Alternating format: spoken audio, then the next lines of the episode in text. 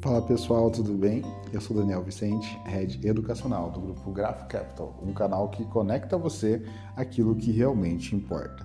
Hoje vamos falar um pouco sobre orçamento e fluxo de caixa. Muitos dizem que não conseguem guardar dinheiro, que não sobra nada no final do mês. Ou pior ainda, que o dinheiro se esgota antes de um mês acabar e os últimos dias são financiados com dinheiro emprestado uso do limite de cheque especial ou parcelamento de fatura do cartão de crédito, comprometendo parte do salário do próximo mês.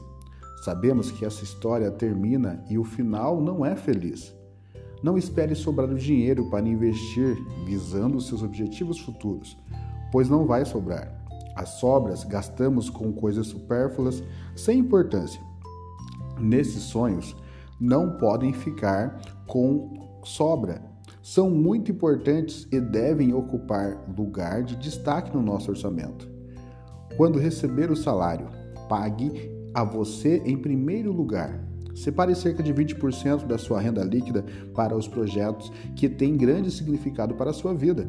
Uma reserva financeira para as emergências, a compra da casa própria, a educação dos filhos, a aposentadoria, os essenciais, sem as quais não podemos viver as necessárias moradia, alimentação, educação, saúde e transporte.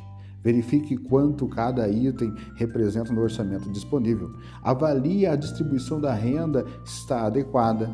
E, finalmente, e menos importante, os gastos voluntários, que podem ser reduzidos ou eliminados de seu orçamento por uns tempos ou para sempre.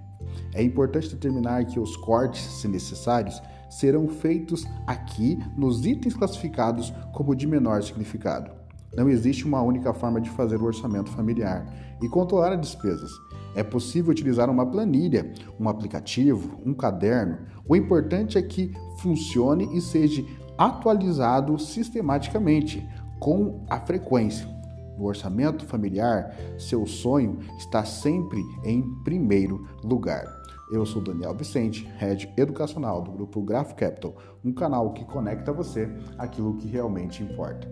Deus te abençoe, tamo junto e é só o começo.